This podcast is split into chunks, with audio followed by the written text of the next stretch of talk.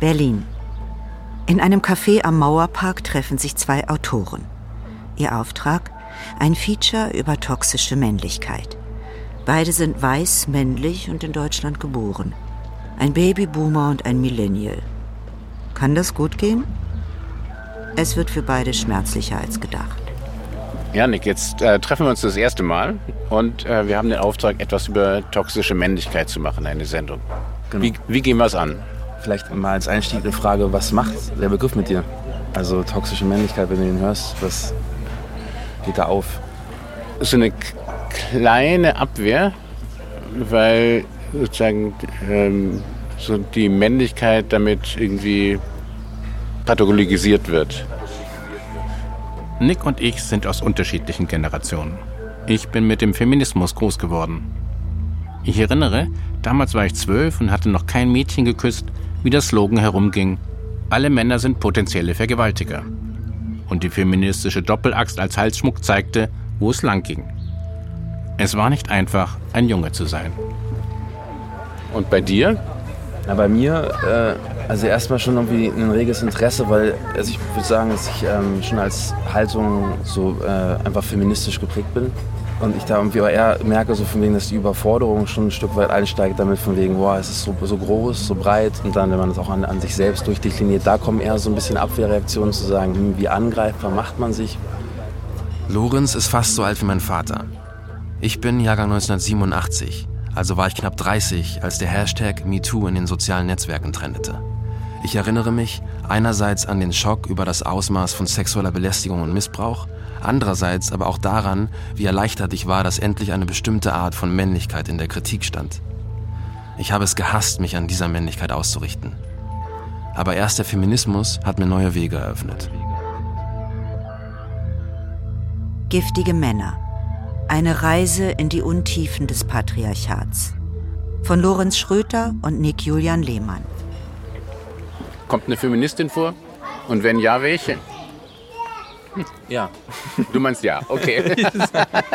Und jetzt fängt immer das Interessante an so einer Sendung an. Je nachdem, welche Feministin wir nehmen, biegen wir das, die Sendung in die eine Richtung oder die andere Richtung. Ja? Also wenn wir jetzt eine äh, Feministin nehmen, die überhaupt keine Männer mag und ähm, sozusagen nur von den Tätern redet. Ja?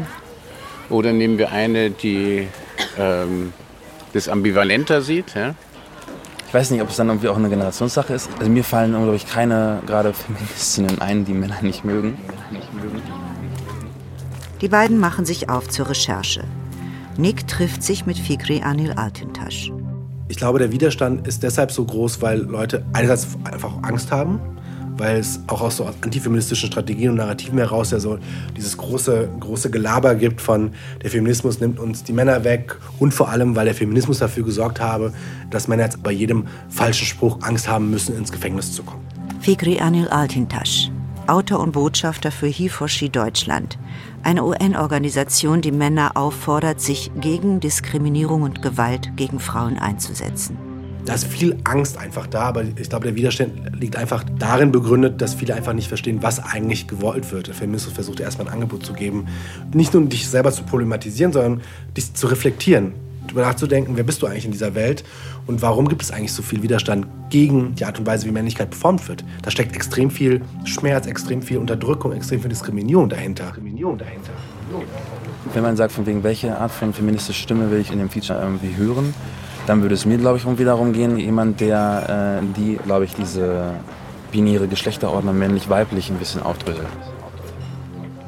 Also die Vorstellung, es kommt ein Neugeborenes auf die Welt und wir drücken diesem neugeborenen Wesen so ein Etikett auf, eine geschlechtliche Zugehörigkeit, eine Geschlechtsidentität. Und dabei bleibt es nicht, sondern wir assoziieren mit dieser Geschlechtsidentität häufig eben, wie dieses Kind sich entwickeln wird, was es für Vorlieben haben wird in Bezug auf Farben, Hobbys, Sport, wie es sich seinen Körper gestalten will und wie es sich in Beziehungen verhalten will. Und all diese Sachen, das finde ich total gewaltvoll. Jana Haskamp, Sexualpädagogin, Bildungsreferentin und Paartherapeutin. Menschen in Boxen zu pressen und auch wenn sie diese Boxen verlassen wollen, ihnen eben ein schlechtes Gewissen dafür zu machen oder ihnen nahezulegen, dass sie aber in die Boxen gehören und dass sie darüber auch ihr Glück finden werden, wenn sie, wenn sie diese Normen erfüllen, die wir von ihnen erwarten. Und das ist eine Erfahrung, die, glaube ich, für viele Menschen zutiefst gewaltvoll ist.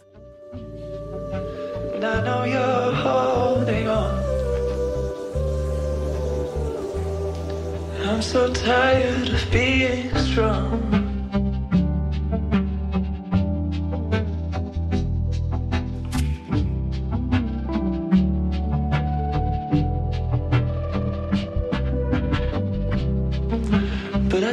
You to see this face.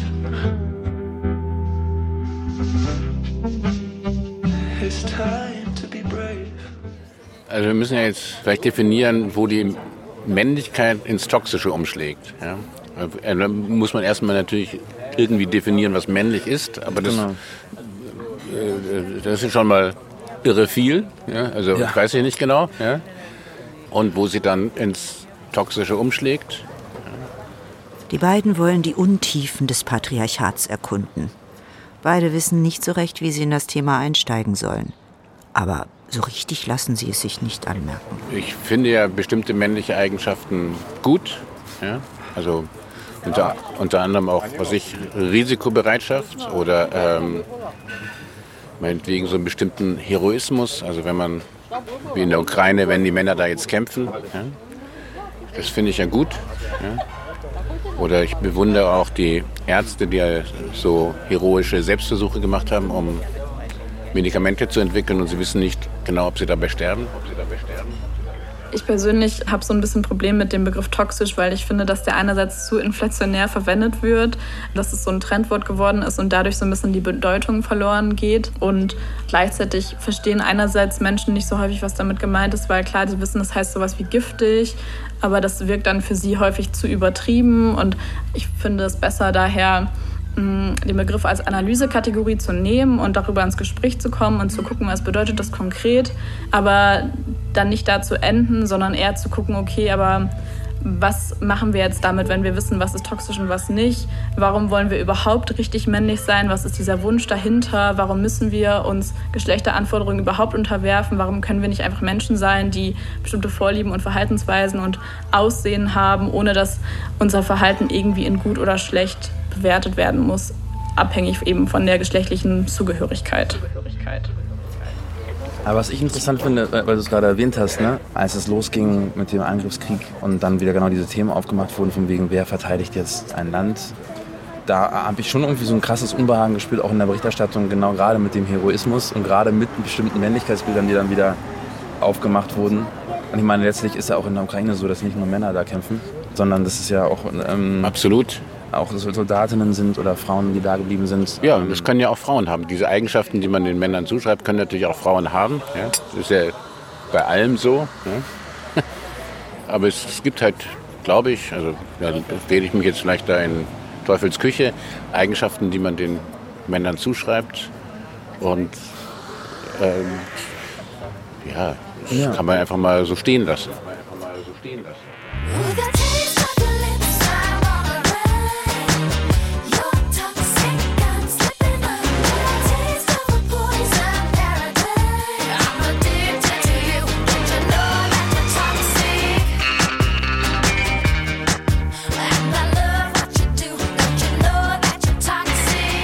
Vielleicht sollten wir mal wirklich drüber nachdenken, wer oder was in der Sendung vorkommt. Also außer wir beide. Die beiden gehen ihre eigenen Wege.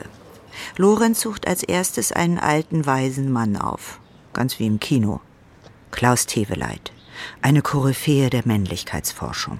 Das ist ja das Besondere an menschlichen Wesen, äh, dass es, wenn es geboren wird von der Mutter, von der Frau, äh, zwei bis drei Jahre braucht, ne, bis es auf eigenen Beinen läuft, sprechen kann, äh, etc., eben nicht zu Ende geboren ist und jemand braucht, der dabei hilft, diese Fortschritte zu machen bis zu der Figur, die dann bei Freud das Ich heißt, ne? mit bestimmten Beziehungen zu den Eltern, Liebesbesetzung des anderen Geschlechts etc. Das muss alles gelernt werden. Kulturhistoriker Klaus Teveleit. Jahrgang 1942, über die Kriegsgenerationen im Deutschland des Ersten Weltkrieges. Und äh, das äh, passiert in, in, stark militarisierten Gesellschaften äh, sehr früh so, dass die Kinder, wenn sie gerade, also spätestens ab da, wo sie laufen können, aber oft schon vorher, äh, aus der mütterlichen Fürsorge unterstellen wir sie mal als äh, überwiegend freundliche und freundlich gemeinte weggenommen werden. Die Männer greifen da sehr früh ein. Die sollen Mensch werden durch Soldat werden. Ja, durch äh, hart werden, äh, befehlen lernen, gehorchen lernen. Äh, das Töten ist äh, keinesfalls tabuisiert, es wird gefordert. Wenn eine Kriegssituation da ist, wird das gefordert. Wir wollen uns vom Mann emanzipieren. Wir wollen kein Wort an keinen mehr verlieren. Wir wollen euch hassen, wenn das Herz bricht. Jawohl, das wollen wir, doch wir können nicht. Und Nick spricht erstmal mit seinem Vater, Jahrgang 1955, über Männlichkeiten, die ihn geprägt haben, darüber, wie er als Kind wiederum seinen Vater erlebt hat. Wie war denn seine Situation irgendwie im Krieg dann? War, weißt du darüber was? Oder was er da erlebt hat? Da weiß ich von meinem Großvater viel mehr, weil äh, aus dem Zimmer bin ich immer dann rausgegangen und habe zu meiner Mutter gesagt, er hat schon wieder über den Krieg geredet. Hauptsächlich über den Ersten Weltkrieg. Über diese Generation hat Klaus Teweleit sein epochales Werk Männerfantasien geschrieben. Nehmen wir jetzt diesen Typus, der in einer scharf männlich dominierten Familie aufwächst. Denn dieses Gefühl von ähm, Hierarchie wurde ja nicht nur im Militär entwickelt, auch in Beamtenfamilien, Bürgerfamilien. Der Vater ist der Patriarch, ist der dominant, hat es zu sagen. Die Mutter, die meisten Frauen wurden geschlagen bis vor nicht langer Zeit. Das Schlagen der Kinder war nicht etwa verboten, sondern geradezu gefördert, gefordert von der Gesellschaft. Ne? Fordern und fördern. Ne? Was sagt der Mann dazu? Recht brav, recht brav. Auch äh, wenn ich gefragt habe, gab es also eine ganz kurze Antwort. Ich weiß also, wo sein Vater gestorben ist. Am letzten Tag des Krieges, des Zweiten Weltkriegs an der Bollinstraße, hat er sich versucht, in den äh, U-Bahn-Schacht zu flüchten. Und da genau ist die Bombe reingefallen. Das war's. Und dass sein Vater Schildermaler war. Und er wollte auch in die Fußstapfen treten und wollte das machen. Aber er war farbenblind. Und deshalb konnte er diesen Beruf nicht ausüben. Das ist im Prinzip alles, was ich weiß. Ach was sind die Männer dumm? Wenn Mädel lieb ist, kickt sich genau. Doch wenn sie frech ist, sind sie gleich verliebt. Was doch versteht, man die Männer Die Uniform, äh, dieser Körperpanzer, von dem Wilhelm Reich dann später spricht, ist dann nicht einfach nur metaphorisch in der Muskulatur, der steckt auch in der Uniform, der steckt in der ganzen Bewaffnung, der steckt in dem Panzer, der steckt in dieser ganzen später Raketenbewaffnung, die diese ganze Machtausstellung macht. Das gibt Stärke. Und viele dieser Soldaten haben beschrieben, wie zum Beispiel an Salomon, äh, seine Kadettenanstalt, Ausbildung, wie ihnen dieses Gefühl, äh, sie hängen mit anderen Körpern zusammen, freundlich zusammen, äh, systematisch ausgetrieben wird. Und das ist das erste Gefühl von Stärke. Ich bin unabhängig von so einem anderen Körper. Mutterliebe, Gefühl reicht da nicht mehr ran. Was sagt der Mann dazu? Recht brav, recht brav. Wie lange ja, war er denn äh, eigentlich im Einsatz dann? Weil das kann ich Ihnen nicht sagen. Ich weiß also nur, dass er also praktisch also mit der Verletzung, er hat auch erzählt, dass er also noch einen, einen Kumpel da irgendwo aus dem Dreck da rausgezogen hat, bevor er dann irgendwie zusammengebrochen ist und er war dann in französischer Gefangenschaft. Nick zeigt sich überrascht, wie wenig sein Vater über seinen eigenen Vater weiß. Also er hat nicht also viel erzählt. Ich weiß nur, dass es für ihn wohl ein Thema war, was ein unangenehmes Thema war, dass er in der Hitlerjugend war. Ich habe ihm signalisiert, dass ich das also nicht schlimm finde, dass er das so war. Aber er fand es also wahrscheinlich also für mich so schlimm, dass er also mit uns mit uns, sage ich jetzt mal, also in der Familie also nicht darüber reden konnte oder was, was furchtbar war und das, wann er mitbekommen hat, äh, was, was jetzt dort abläuft. Das große Schweigen der Nachkriegszeit. Die Männer sind alle Verbrecher. Ihr Herz ist ein finsteres Loch, hat tausend verschiedene Gemächer. Aber lieb, aber lieb sind sie doch. Also ich soll hier auch so ein bisschen aus der Perspektive des alten weißen Mannes, weißen Mannes sprechen. Also wie war das früher? Naja, also ganz ist ja die Stimmung. Zicke, zacke, Karneval 1973 live in der ARD. Hip, hip. Sieg! Das darf doch nicht wahr sein, Mensch. Die biografische Selbstreflexion ist so wichtig, weil Geschlecht schreibt sich ja in Menschen ein. Also das beginnt ja schon, wenn Menschen noch nicht mal geboren sind, dass unterschiedlich mit ihnen gesprochen wird, je nachdem, welches Geschlecht ihnen zugeschrieben wird. Und so wachsen sie auf und bekommen eben ihr Leben lang Botschaften, wie sie zu sein haben, wie sie nicht zu sein haben, und wie sie auftreten sollten und wie nicht. Und es ist so wichtig, sich biografisch die eigenen Erfahrungen anzuschauen und zu gucken, okay, was ist denn bei mir, wie habe ich mich denn entwickelt, wie hat mein Umfeld auf mich eingewirkt oder wie habe ich auch Einfluss aufgenommen von außen oder auch abgewehrt, um zu verstehen, wie bin ich die Person geworden, die ich heute bin. Aufgewachsen bin ich mit Ein Indianer kennt keinen Schmerz. Taschenmesser war Pflicht. Auf dem Schulhof prügelten wir uns und zogen den Mädchen an den Zöpfen. Vieles, was ich im Alter von Nick gedacht, getan und geschrieben habe, wäre heute unmöglich. Sexuell aufgeladene Pubertätsergüsse, die nach heutigem Standard eindeutig sexistisch waren, aus denen aber auch, wenn ich mich in mein damaliges Ich zurückversetze, eine Hilflosigkeit sprach. Gleichzeitig hatte ich eine unsichtbare Kopffeministin auf der Schulter sitzen, die meine Gedanken und Taten bewertete. Und wie würden Sie jetzt toxische Männlichkeit beschreiben? Ja, die Neigung zu Gewalt, die Neigung zu Beherrschung der Welt, ja, besonders auf militaristischen Gebieten, auf Gebieten, die wirklich sehr schwierig sind. Nehmen wir mal die Umwelt und alles geht dahin, dass es letztlich der Kommerz ist, der alles bestimmt. Marianne Pitzen, Jahrgang 1948. Gründerin und Leiterin des Frauenmuseums in Bonn über die Männer in den 1960er Jahren. Männer galten als eine gewisse gefährliche Gruppe. Also gefährlich so als solche. Man muss sie so ein bisschen durchschauen, man muss ihre, ihre Interessen wahrnehmen. Ja, dann sehen, wie man zurechtkommt. Also man geht nicht im Dunkeln durch irgendwelche dunklen Straßen, weil da könnte so ein gefährlicher Typ auftauchen. Die Typen, das war schon immer so das Wort. Also nicht besonders äh, eine Festlegung, einfach so, der Mann, der war irgendwie ein bisschen zu beobachten, man muss das kontrollieren können. Also ganz harmlos ist dieses männliche Wesen für uns nicht gewesen. Oh, natürlich waren die Männer waren sehr dominant. Eva Maria Lehmann, die Mutter von Nick, Jahrgang 1957, kann Ähnliches berichten. Also Einzige, ähm, woran ich mich erinnere, dass ich mal Schwierigkeiten hatte, da war ich aber noch viel jünger, vielleicht 13, 14. Da äh, war ich im Schwimmverein und ich bin da ausgetreten, weil da immer Stuckzeug gespielt wurde. Nicht nur, dass ich nicht gestuckt werden wollte, das fand ich furchtbar, aber das war natürlich auch so, dass die Jungs dann die Mädchen angefasst haben und mit Absicht. Und das fand ich unangenehm. Und ich bin einmal auf dem Weg nach Hause von zwei Jungs angehalten worden, die dann, wo ich Fahrrad gefahren bin, mich dann betatscht haben. Aber mm, zum Glück nicht schlimm. Ich bin auch nicht traumatisiert oder irgend sowas. Ansonsten habe ich nach meiner Meinung keine schlechten Erfahrungen gemacht. Ich selber nicht. Fast jede Frau hat solche, die meisten jedoch schlimmere Erfahrungen gemacht. Das prägt.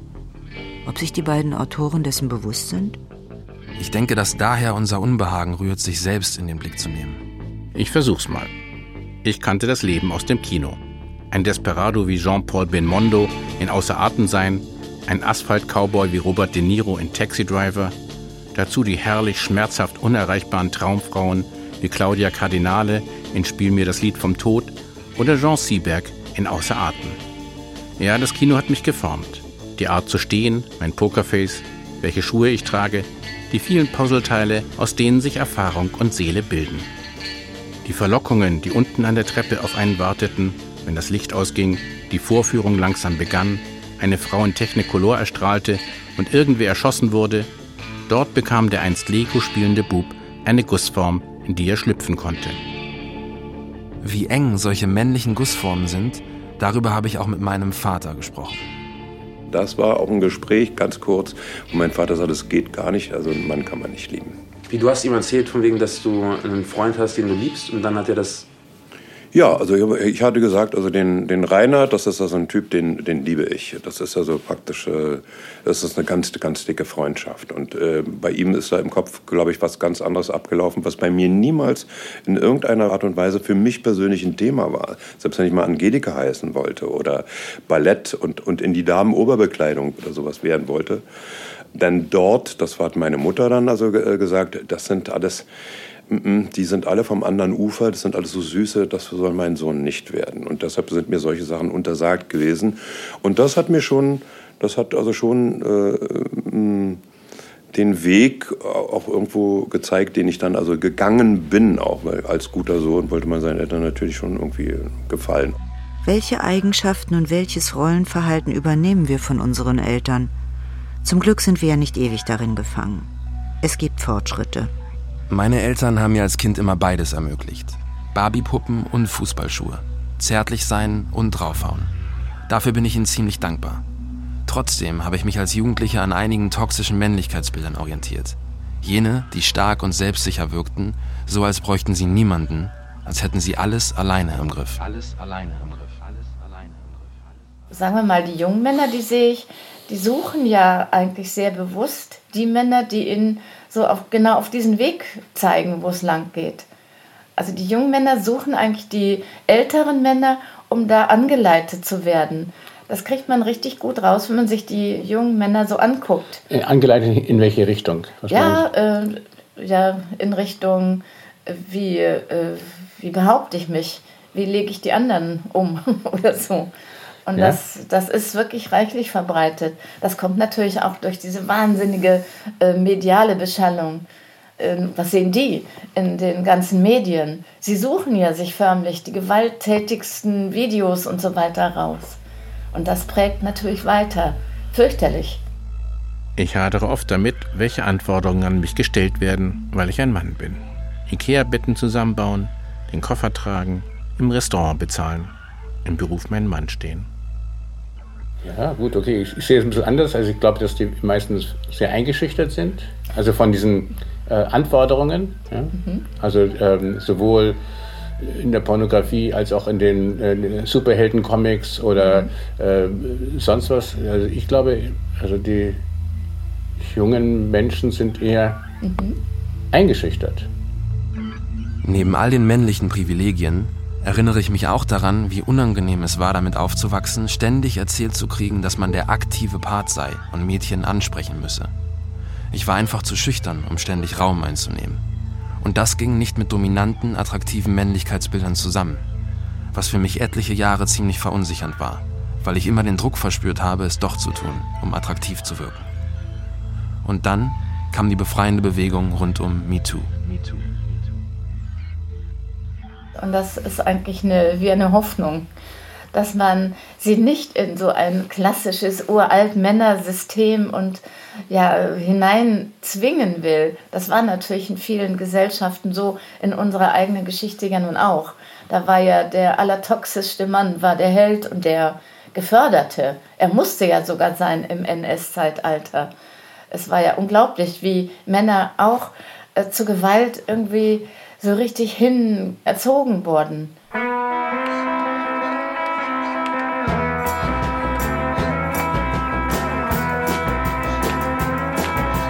There's a man who leads a life of danger. To everyone he meets, he stays a stranger.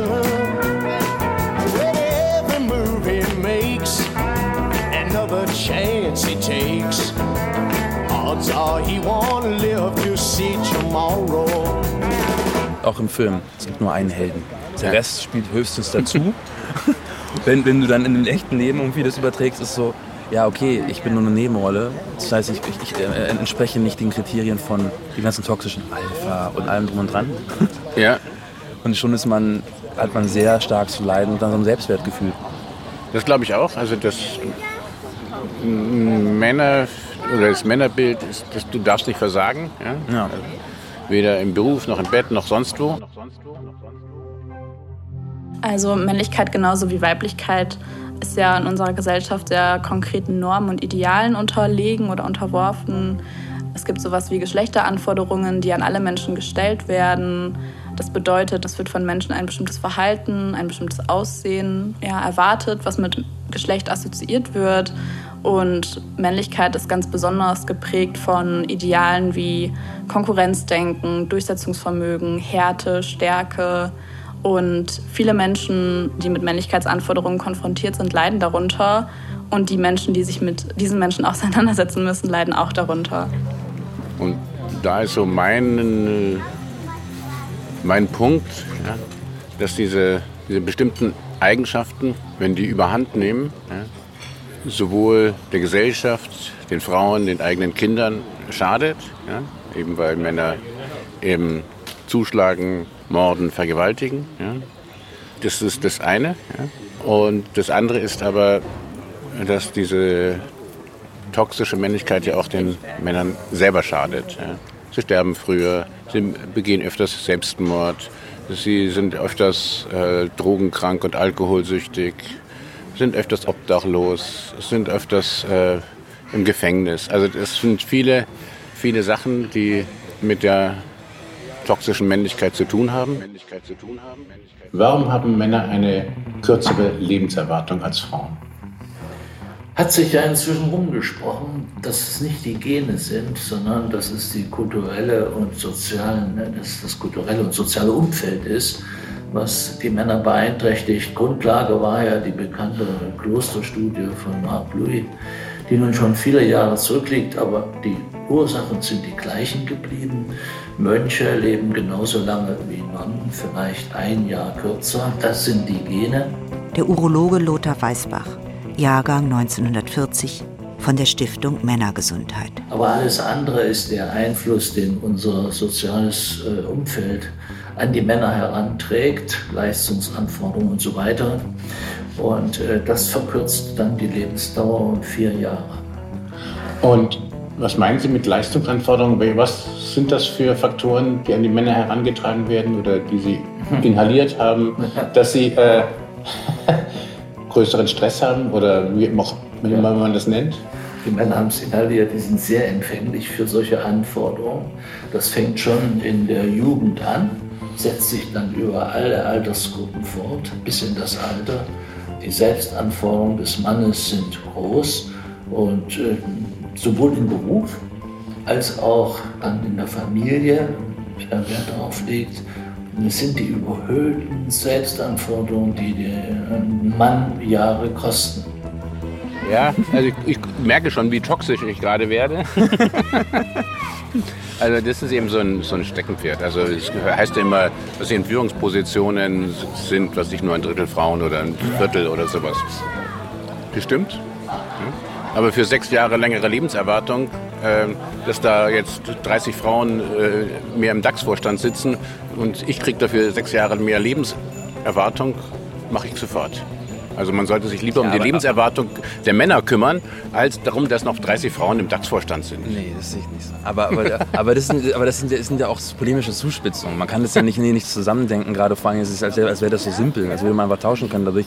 Und da sind wir an einem Punkt, wo, wo, wo man wie so in der emotionalen, ne, in dem Gespräch kurz mal so einen Break machen müsste, weil, genau. man, weil, man, dann irgendwie in die Tiefe gehen müsste, weil dann ist genau die, genau wie du reingegangen bist in den Gender Pay Gap, müsste man ja reingehen. Huch, am Anfang haben wir noch gesagt, es ist schwierig, so äh, zwei Lager aufzumachen, jetzt machen wir es doch. Weißt du, dann ist es doch wieder so simpel. Ja, ich, ich meine nur, äh, das ist halt, da, da brodelt halt in mir was, aber wir kommen eben vom Thema ab.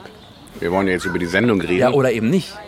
Oder vielleicht ist, ist, ist das ja genau das, was, was halt irgendwie dann auch gerade bei dem Thema so toxisch ist an sich. Weil wenn man darüber spricht, sehr schnell hoch, hoch emotionalisiert ist und alles in den Topf wirft und wie so sich persönlich angegriffen fühlt und sagen muss plötzlich, wir sind kritisch gegen bestimmte ne, Männlichkeitsbilder und zugleich plötzlich auf einmal findet man sich am, am Ende von 15 Minuten Gespräch oder einer halben Stunde wieder, dass man vehemente Pauschalaussagen äh, ähm, trifft, um dann plötzlich doch was zu verteidigen, wie Männer. Wieso sträuben sich so viele Männer dagegen, sobald es um ihre Privilegien geht? Weil, glaube ich, viele Männer nicht anerkennen wollen, dass es überhaupt Ungerechtigkeiten gibt. Deshalb gibt es jetzt zum Beispiel auch sehr viele antifeministische Strategien. Es gibt jetzt nach der neuesten Leipziger Autoritarismusstudie 2020 sind knapp ein Drittel der Männer in Deutschland haben ein geschlossen antifeministisches Weltbild. So, und das ist eine Zahl, mit der man arbeiten kann, aber es ist auch eine Zahl, die erschreckt. Das heißt, die Widerstände sind deshalb so groß, weil äh, die Art und Weise, wie wir auch in den Medien darüber sprechen, extrem verzerrt, aber nie darauf anspricht, dass Männer auch vom, durch das Patriarchat leiden. Und das geht gar nicht um Vergleich, sondern leiden, indem sie die ganze Zeit einen Druck verspüren müssen, der sie eigentlich verletzt. Eigentlich verletzt. Nun zeigen sich erst recht die Unterschiede zwischen den beiden. Ich würde mich auch nicht als feministisch bezeichnen. Aber ich bin auch kein Antifeminist, um gleich das mhm. hinterher zu sagen. Am feministischen Weltbild stören mich bestimmte Mythen. Mich stören die Klischees, die über feministische Ansätze existieren. Es gibt ja viele. Ja, es stimmt. Frauen verdienen weniger, weil sie öfter Teilzeit arbeiten. Aber sie geben das meiste Geld aus. 70 Prozent des verfügbaren Nettoeinkommens. Das heißt, der Markt, wie wir leben, ist weiblich dominiert. Und woher nimmst du diese Zahlen? Gesellschaft für Konsumforschung. Fünftgrößtes Marktforschungsinstitut der Welt. Frauen verrichten mehr unbezahlte Sorgearbeit als Männer. Sie arbeiten durchschnittlich sieben Stunden und 28 Minuten am Tag, werden aber nur für drei Stunden und drei Minuten bezahlt, also nur für rund 41 Prozent ihrer Arbeitszeit. Frauen bekommen in ihrem Leben mehr Rente, da sie länger leben, obwohl sie weniger Beiträge eingezahlt haben. Fast zwei Drittel aller Menschen, die im Rentenalter keine Bezüge bekommen, sind Frauen. Männer werden für die gleichen Verbrechen härter bestraft als Frauen. Um ehrlich zu sein, ärgern mich diese Studien, die du hier anführst. Was sollen uns denn aus dem Kontext gerissene Zahlen bringen? Wie wollen die beiden da nur wieder rauskommen? Boah, also ich glaube, bei mir gibt es immer noch sehr viele Widerstände, das auch zu tun. Ähm, das hat vor allem auch, glaube ich, damit zu tun, dass man sich an diesen Zustand gewöhnt hat, dass die Welt nach den Bedürfnissen von Männern verläuft. Sagen wir es mal konfrontativ. Ähm, ich habe manchmal das Gefühl, Du weißt ein bisschen vom Thema ab, von, von der toxischen Männlichkeit. Ja. Und du, es geht, geht dann um, um, um, Gleichberechtigung oder um Männerrolle oder, oder die Unterschiede zwischen Mann und Frau oder äh, um, um queer äh, Sachen. Ja? Aber für mich ist das nicht vom Thema abweichen. Für mich ist das irgendwie, warum der Begriff existiert. Also er hilft, glaube ich, vielen Leuten, sich überhaupt erstmal anzuerkennen, dass es was Problematisches daran gibt, in welcher Art wir Männlichkeit definieren oder auch eine Anführungszeichen richtige Männlichkeit definieren und wie viele problematische äh, Machtverhältnisse dadurch reproduziert werden. Fikri Anil Altintasch bringt seine Gedanken über Männlichkeiten auch auf die Bühne. Mit Baba, einer Performance mit seinem Vater am Schauspiel Hannover. Kennt ihr das, wenn die Zeitungen immer davon sprechen, wenn jemand muslimisch geprägt sei? Wie als ob man so eine Münze wäre, die irgendwo in der Bundesdruckerei irgendwie geprägt worden ist. Und ich frage mich, wo das bei mir passiert ist. Darüber hat sich so die letzten vier, fünf Jahre einfach so offene Gespräche entwickelt, weil ich meinem Vater nicht gesagt habe, Papa, du musst jetzt Feminist werden, sondern mehr die Frage gestellt, Papa, wie war das eigentlich bei dir? Also mit welchem Männlichkeitsbild bist du aufgewachsen? Wie war dein Vater zu dir? In welchem, in, in, wie bist du aufgewachsen? Und über diese Gespräche, die ja was total Persönliches erstmal sind, habe ich gemerkt, da gibt es einen sehr großen Drang dazu, auch darüber zu sprechen. Auf der einen Seite haben wir migrantische Männlichkeiten, das können andere Leute sein. Ich spreche aus einer türkisch-muslimischen Perspektive heute. Leute, die eine Gefahr sind, die eine Gefahr darstellen für alle Leute, die Bildzeitung lesen, Welt, FAZ, Spiegel, Stern, alle möglichen Sachen, selbst in der Süddeutschen. Mein, mein Anspruch ist gar nicht zu sagen, dass nicht weiße Männlichkeiten feministisch sind und total antisexistisch und total progressiv. Ich will nur sagen, das ist ein gesamtgesellschaftliches Problem. Es ist ein Problem von Art und Weise, wie Männer zu gewissen Männlichkeiten erzogen werden. Und mein Anspruch ist dann im Prinzip auch zu sagen, toxische Männlichkeit ist ein Begriff, der uns alle betrifft. Und er betrifft nicht besonders Menschen, die aus einer weißen Perspektive kulturalisiert, homogenisiert werden, sondern alle. Und wenn über weiße Männlichkeiten gesprochen wird, will ich, dass diese gleichen Komplexitäten und gleichen Hintergrundgeschichten auch für mich gelten und ich nicht abgestempelt werde. Und mit dieser Mama-Show hatte ich die Erwartung an euch, dass ihr vielleicht mit ein paar Fragen rausgeht. Dass ihr migrantische Männlichkeit nicht nur problematisiert, sondern vielleicht auch sogar feiern könnt. Auch wenn sie Männlichkeit performen, auch wenn sie Männer sind. Gidip aslanım burada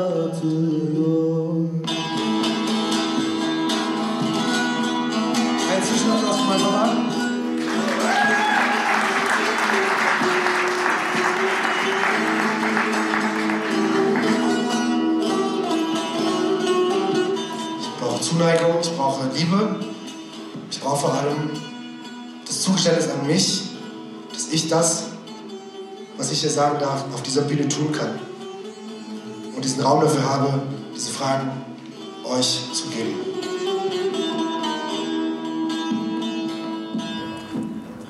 Ich glaube, wenn man das ausklammert, kann man sagen, okay, dann müssen wir einen Feature machen über Männlichkeit. Ich glaube, so von wegen. Ja, eine, andere Definition von toxischer Männlichkeit ist Übermännlichkeit. Also so eine Übermaß an, an, an Männlichkeitsritualen, Bildern, Vorbildern. Ja. Genau, ja, die, die aber irgendwie geprägt sind in, in einem Patriarchat und das halt natürlich irgendwie zu Ungleichheit führt. So und dann, da, deswegen für mich ist es immer in, in einem Zusammenhang, man kann ja nicht über toxische Männlichkeit sprechen, ohne, ohne zu sagen, es hängt auch mit, mit Weiblichkeit zusammen.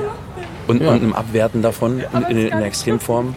Und ich meine, ich, ich erlebe das doch auch in der Bildungsarbeit. Ju- Jungs, die schon, die mit, mit 13, 14 irgendwie anfangen, ganz klar per se alles vermeiden wollen, um, um nicht schwul zu wirken. So und äh, oder stark oder sich irgendwie plötzlich aufspielen wollen und sagen von wegen ja wer ist der lauteste wer kann, kann hier den Raum einnehmen das ist toxisch äh, at its best weil es auch nicht zu einer Klassengemeinschaft führt so von wegen irgendwie dass irgendwie Leute sich entfalten können egal welchen welchen Geschlechts Ja, ja, ja. also für mich ist es nicht eigentlich für mich ist es nicht ablenken vom Thema Drehen sich die beiden im Kreis?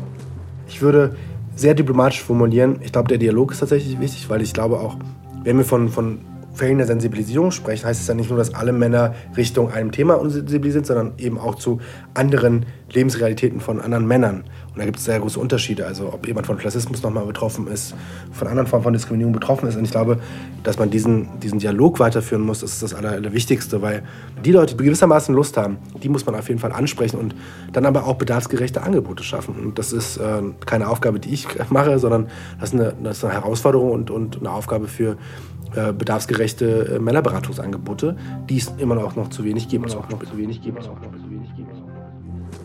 Auf der Suche nach solchen Bildungsangeboten gehen die beiden wieder getrennte Wege. I hear the train a comin', it's rolling around a bend, and I ain't seen the sunshine since I don't know when. Auf der rechten Seite sind jetzt hier Bad, Dusche und sowas. Auf der linken Seite sind jetzt Einzelhütten und Mehrmannstuben. Das geht bis zu der Glastür da vorne und ab da beginnt dann der Neubau. Da gehen wir jetzt erstmal als nächstes hin. In der Justizvollzugsanstalt Bielefeld-Senne trifft sich jeden zweiten Mittwoch die Gruppe Häusliche Gewalt zum Anti-Aggressionstraining. Wie sollen wir es heute mit der Abschlussrunde handhaben nach Aufzeichnung? Äh, gelernt bisher habe ich auf jeden Fall, äh, ich sag mal, wenn man eine Streitsituation hat, dann handelt man ja meistens impulsiv. Ich habe auf jeden Fall jetzt schon in der kurzen Zeit, in der ich in der Gruppe bin, gelernt, mit diesen Impulsen anders umzugehen.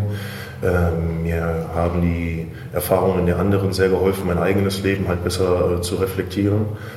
Und ähm, ja, ich würde mal als großes Schlagwort sagen, die Impulskontrolle auf jeden Fall besser zu Wie, wie deutet sich das an, wenn Sie merken, jetzt wird es schwierig?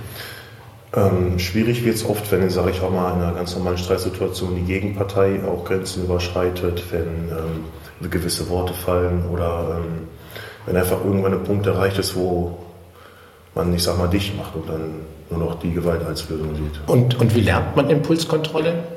Äh, man lernt es auf jeden Fall, also Therapie ist eine gute Sache, weil oftmals sieht man sich gar nicht so in Unrecht, wie man vielleicht doch war. Und das dann einfach nochmal reflektiert zu sehen, dieses Verhalten nochmal wieder gespiegelt zu bekommen aus einer anderen Perspektive, ähm, das hilft auf jeden Fall.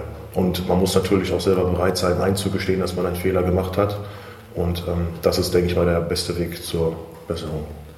Was mir persönlich am meisten geholfen hat, ist einfach selbstreflektieren. Ich habe oftmals äh, das so gesehen, dass wenn mich einer provoziert, er sich ja gar nicht wundern braucht, dass ich dann einfach mich nicht mehr halten kann. So, das ist aber eindeutig der falsche Weg. Es ist nie der richtige Weg, gewalttätig zu sein. Und ähm, diese Einsicht einfach selber zu bekommen, dass man nicht Opfer ist sozusagen, sondern der Täter ist, das alleine äh, bringt dann meistens da schon auf den richtigen Weg, dass man da sich selbst eingestehen kann, dass man da die Fehler gemacht hat. Und äh, denke mal auch diese Impulse, das ist ja nichts Bewusstes, dass man sagt, boah, heute werde ich mal wütend, wenn sobald mich der Nächste anmacht oder sowas. Das ist ja, das ist ja was tief verankert ist. Das kriegt man auch nicht aus. Gefühle kann man ja nicht einfach so abstellen. Wenn man sich nur einsperrt und damit lebt und das alles in sich reinfrisst, dann explodiert man irgendwann definitiv. Die Männer in der Gruppe haben nicht bloß eine Ohrfeige ausgeteilt. Dafür kommt man nicht ins Gefängnis. Die Teilnahme am Anti-Aggressionstraining ist zwar eine Auflage, aber sie gehen gerne hin. So mein erster Eindruck. Sie hatten mich gefragt, ob das so eine feministische Sendung wird. Ähm, was sind da Ihre Befürchtungen? Äh, die Befürchtung ist das, was habe ich halt selber in den Medien schon mitbekommen, dass der Mann so als stereotypisches Alpha-Tier immer dargestellt wird, der dominant sein will, die Frau dominiert, mehr verdient, mehr Rechte hat und sonstige Sachen. Und diese Thematik stößt mir sehr mies auf, muss ich sagen, dass die Frauen sich da so in der Opferrolle sehen.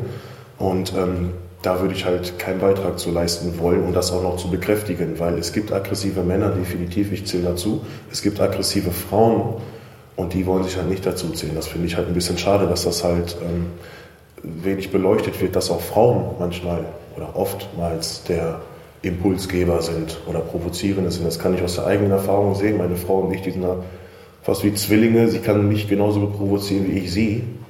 Macht sie das auf die gleiche Art wie Sie?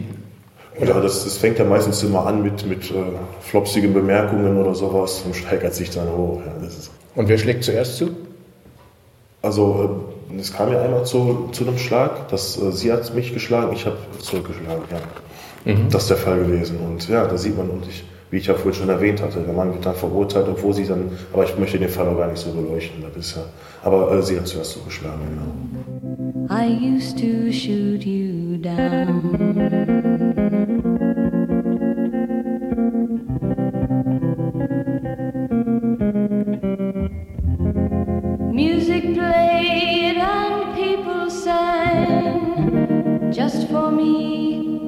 Church bells rang.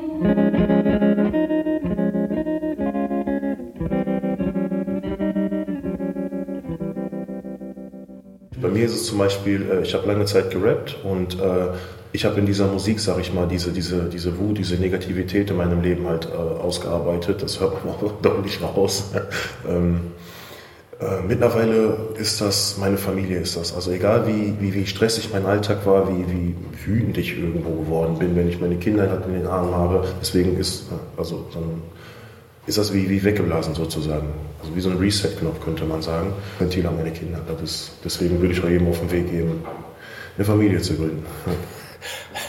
Und äh, funktioniert das wirklich so einfach? Also wenn Sie sagen, ich bin jetzt wütend und jetzt äh, nehme ich dafür meine Tochter, meinen Sohn auf den Schoß und dann, ja. dann verfliegt es. Ja, also es, das ist unglaublich. Ich sag mal, wenn meine kleine Tochter mich anlächelt, das ist unglaublich, dieses Gefühl. Ja. Und definitiv für mich, das, ich, das, ich kann aber auch nur für mich sprechen. Jeder hat so sein eigenes Ventil, seine eigenen Probleme, aber ja, man braucht halt gewisse Ankerpunkte. Man kann ja viele Sachen sagen ja? Mhm. und manchmal weiß man auch, okay, ich sag's, aber ich bin so, mir nicht sicher, ob ich das wirklich nein, durchhalte. Nein, also definitiv werde ich nie wieder, äh, wenn, jetzt, wenn ich jetzt sehe, einer streitet sich oder pöbelt mich an, den ich gar nicht kenne, äh, äh, gewalttätig werden. Das kann ich definitiv sagen. Das ist es mir nicht wert. Alleine äh, die Lehre, die ich jetzt, die Strafe, die ich dafür bekomme, dass meine Kinder mich nie sehen können, das ist so ein dicker Stempel, den man bekommt. Das wäre total schwachsinnig. My baby shot me down.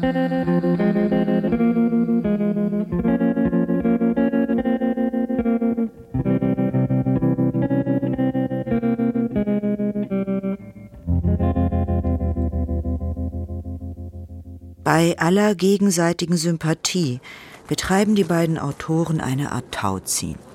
Ja. Gut. Äh aber wir können, vielleicht ist es auch interessant, für mich ist zum Beispiel dann, sich nur darauf beschränken, nicht jetzt nur, aber äh, Aggression und Gewalt, so, dann denke ich mir so, ja, aber das ist dann wieder, bleibt man so stehen, weil alle sich sehr wohlfühlen können und sagen können, boah, puh, es ist ja schon schwierig und, und schlimm, dass es solche, solche Männer gibt, aber zum Glück bin ich reflektierter. Und dann kann man sich wieder sehr wohlig machen und sich zurücklehnen. Da hast du natürlich recht, ja. ja. Ähm, das äh, aber jetzt so,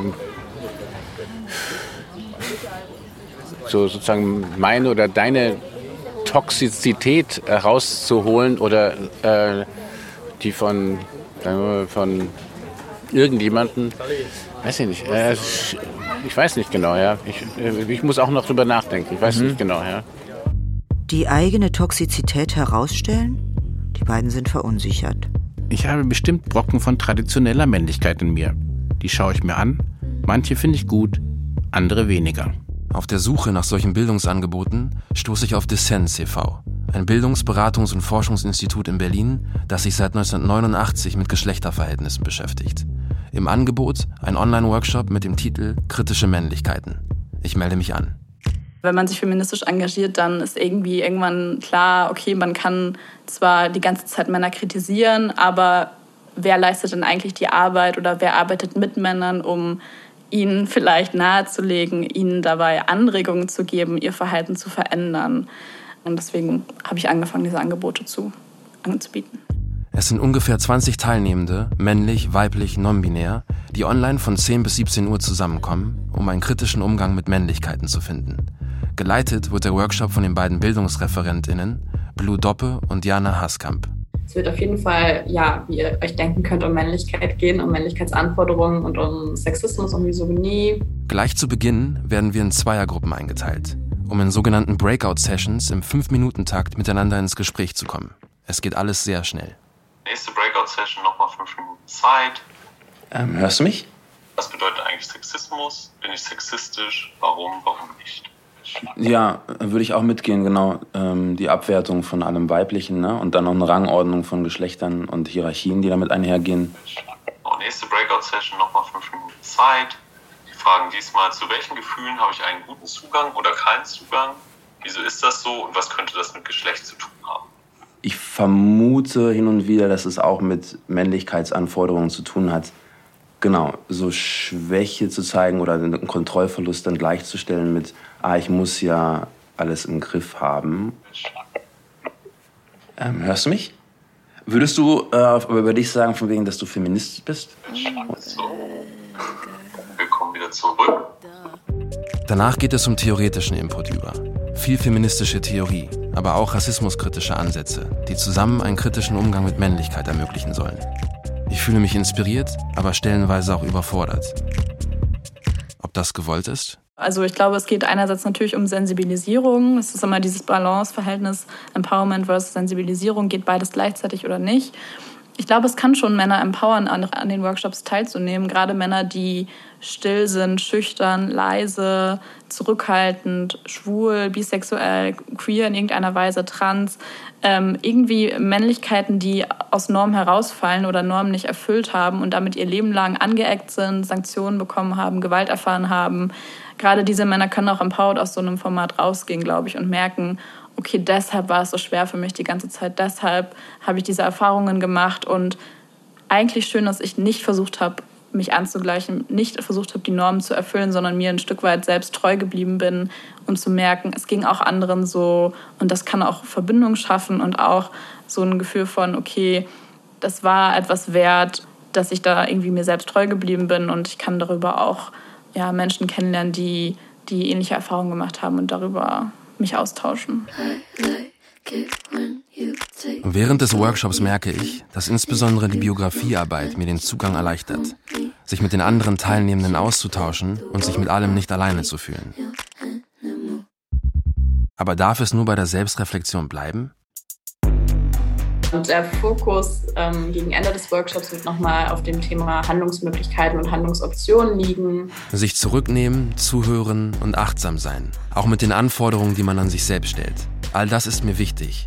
Aber die Frage bleibt, wie können wir gesamtgesellschaftliche Veränderungen anstoßen? Gar nicht so leicht von den individuellen Erfahrungen dann aufs große Ganze zu abstrahieren und eben eine Gesellschaftskritik daraus zu formulieren und auch eine Bewegung vielleicht zum Beispiel daraus zu starten oder sich zusammenzutun, weil es eben Erfahrungen sind, die einerseits auch mit viel unangenehmen Gefühlen, mit Schmerz, mit Verlust, mit ähm, ja, Ressentiment verknüpft sein können. Also Menschen haben ja häufig das Gefühl, sie haben bestimmte Eigenschaften, Verhaltensweisen von sich vielleicht auch zum Teil abgelegt über die Jahre, ähm, sich abtrainiert oder haben die umfunktioniert und das sind zutiefst persönliche Erfahrungen und das dann einerseits zu teilen ist total herausfordernd, aber auch dann zu gucken, okay, wie kann ich denn von meiner persönlichen Erfahrung jetzt daraus formulieren, was wir strukturell gesellschaftlich verändern müssen, damit es eben zum Beispiel anderen Jungen und Männern anders ergeht oder Menschen, die mit Männlichkeitsanforderungen konfrontiert sind. Das ist schwierig. Ich finde die Frage auch immer ganz schön, äh, was nehme ich mir als nächstes konkret vor? Kann auch eine ganz Kleinigkeit sein, um das gleich in die Handlung zu gehen. So you're a tough guy, like you really rough guy. Just can't get enough guy, just always so puff guy. I'm that bad type, make your mama sad type, make your girlfriend mad type, might seduce your dad type. I'm the bad guy. Wie geht es für die beiden Autoren nach ihrer Recherche weiter? Sprechen sie nun lieber von kritischen statt von toxischen Männlichkeiten? Oder haben sie gar genug vom ganzen Thema? Einerseits ist die Auseinandersetzung mit den eigenen männlichen Privilegien und den Sozialisationserfahrungen ähm, schmer kann schmerzhaft sein. Sie kann aber auch einfach sehr viel Kraft und Anstrengung kosten. Sie kann sehr tief gehen und Männer oder auch Menschen generell neigen, glaube ich, eher dazu, sich in ihrer Komfortzone zu bewegen. Dazu kommt, dass es ja bei Männlichkeit auch viel um so Anerkennung geht und sich in Konkurrenz zu setzen zu anderen Menschen und man bekommt eben nicht besonders viel Anerkennung dafür oder zumindest nicht von allen Menschen, wenn man sich kritisch damit auseinandersetzt. Und das ist eben was, ja, was man aus eigenem Antrieb heraus wollen muss und viele wollen es und fangen auch damit an und merken, wie schwer es ist und hören dann wieder damit auf. Für mich ist es schon so, klar, äh, also ich, ich fühle mich als Mann, ich will mich irgendwie so definieren, ne? Und ich bin auch irgendwie in einer heterosexuellen Beziehung, all das so. Gleichzeitig so denke ich mir, wenn ich an meine Kinder denke, dann will ich halt so dazu beitragen, dass es halt selbstständige Personen werden, die halt sonst, so genau sich sonst nie entwickeln können, jenseits von diesen Zuschreibungen so, ne, weil es halt einengen kann, wenn man sich nur so beschränkt darauf, wegen männlich ist gleich das, weiblich ist gleich das. Ja, ja. Meinst du, wir haben uns angenähert, Lorenz? Mich beschäftigt das Thema mein ganzes Leben. Auch wenn ich vielleicht wie ein alter weißer Mann klinge, der seine Privilegien verteidigen will, so gibt es hoffentlich auch ein paar, die meine Wut, meinen Schmerz hören. Ich könnte dir viel über mich erzählen, was der allgemeinen Vorstellung vom cis-heteroman widerspricht, aber das ist sehr intim. Und bei dir, lieber Nick? Um ehrlich zu sein, fühle ich mich ziemlich aufgerieben. Ich verstehe immer noch nicht, wieso du dich derartig auf die Pathologisierung von Männlichkeit eingeschossen hast. Ja, Männer leiden unter dem Patriarchat. Ich höre deinen Schmerz. Ich bin ja selbst einer. Aber wir profitieren eben auch systematisch an vielen Stellen. Und mir ist es wichtig, beides zusammenzudenken. So bleibt ein bitterer Beigeschmack, weil ich weiterhin davon überzeugt bin, dass der Feminismus eine tragende Rolle spielen kann. Wenn es um den Traum von einer Gesellschaft geht, in der sich Geschlecht nicht derartig gewaltvoll anfühlt. Für alle, egal welchen Geschlechts. Da bin ich ganz bei dir. Und ich habe nach unserer langen, gemeinsamen und oft anstrengenden Arbeit meinen Frieden gemacht mit meiner toxischen Männlichkeit.